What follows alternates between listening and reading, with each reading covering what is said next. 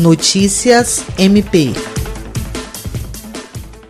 o Ministério Público do Estado do Acre recomendou, nesta terça-feira, 21 de abril, aos proprietários de postos de combustíveis do município de Cruzeiro do Sul a adoção de medidas para impedir a prática de preços abusivos e altas injustificadas dos produtos.